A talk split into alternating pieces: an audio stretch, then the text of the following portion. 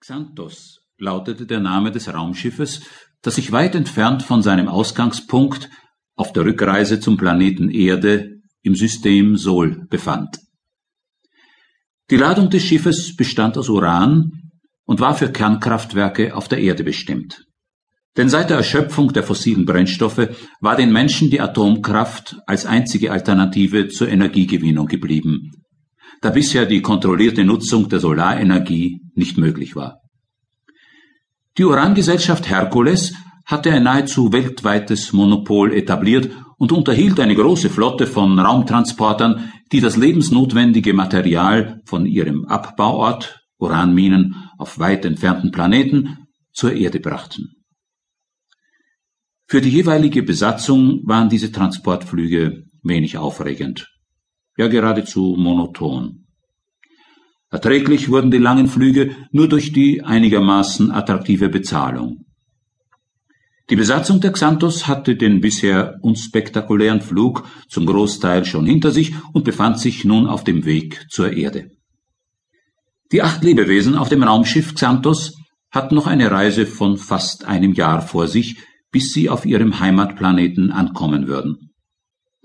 Die meiste Zeit verbrachten sie in künstlichem Tiefschlaf, während der Bordcomputer Gaia Kurs und Wache hielt und die lebenserhaltenden Systeme auf dem Schiff regulierte.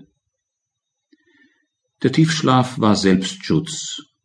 Zu belastend wäre die Reise gewesen, die vier, manchmal sogar fünf Jahre dauerte.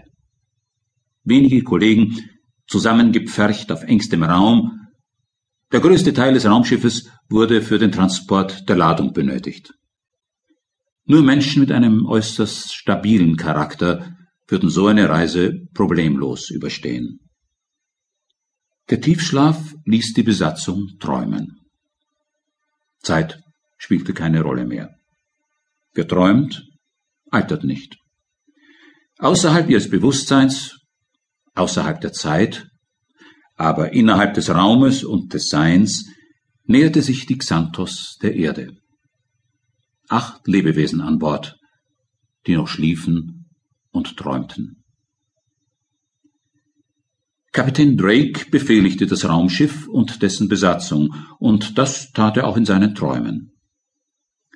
Sein Prinzip lautete Organisation, Struktur und Klarheit. Vertrauen ist gut, Kontrolle besser.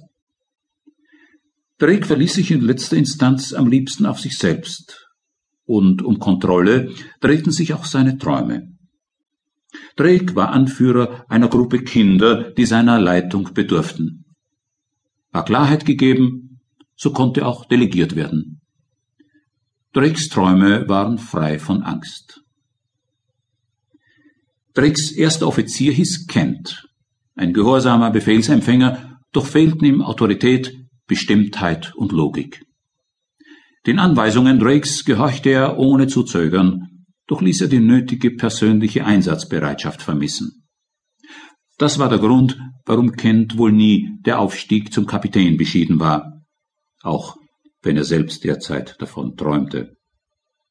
Wenn er nicht äh, von seinem zukünftigen Kapitänsrang träumte, dann erfand er hohe Prämien, die ihm der Herkules-Konzern aufgrund besonderer Leistungen auszahlen würde.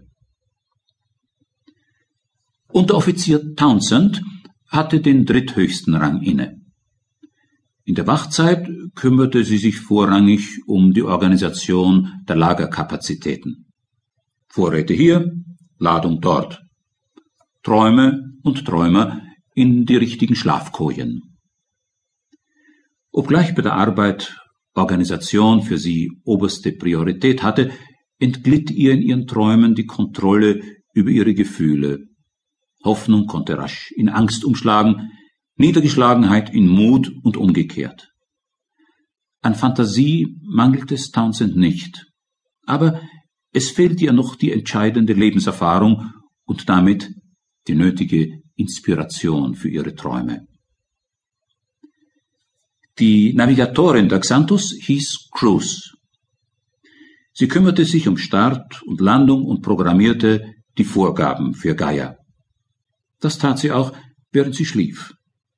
Sie rechnete, bestätigte den Kurs, korrigierte Fehler, machte sich Gedanken über die Energieversorgung.